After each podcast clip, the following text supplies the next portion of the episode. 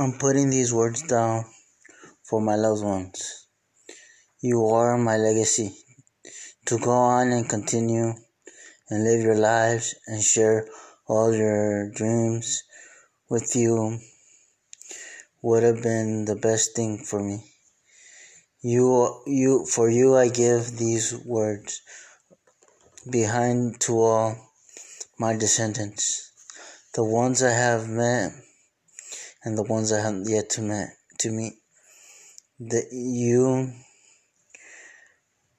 I have, I, I, I leave these words in memory and remember me. Flesh of my flesh, blood of my blood. You are all, all chosen eh, for greater things. I may not have may not see you grow up, but you continue to live.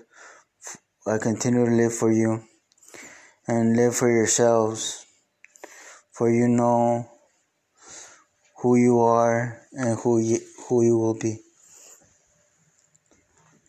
Although you do not know these things yet, I know you know I know you are meant for greater things. Putting till the end my prayer for my gente, always mi raza. I started as a little norteño gangster, and now I continue to show my love, loyalty to my people. Show, show inside my blood, red it is courses through my veins. Now I might still be little, but I forever am a Mexican through and through. Knowing this, I know now that nothing can stop us, nothing can hold us back anymore, nothing can keep us from being who we are and what we're meant to be. Rulers of our own destiny and We may wear red, we may wear blue, knowing our true allegiance is to ourselves and to our people. We must continue to know who we are fighting against and who we are fighting for. If we do not fight for ourselves or for others, then we are truly lost in the endless struggle of hate.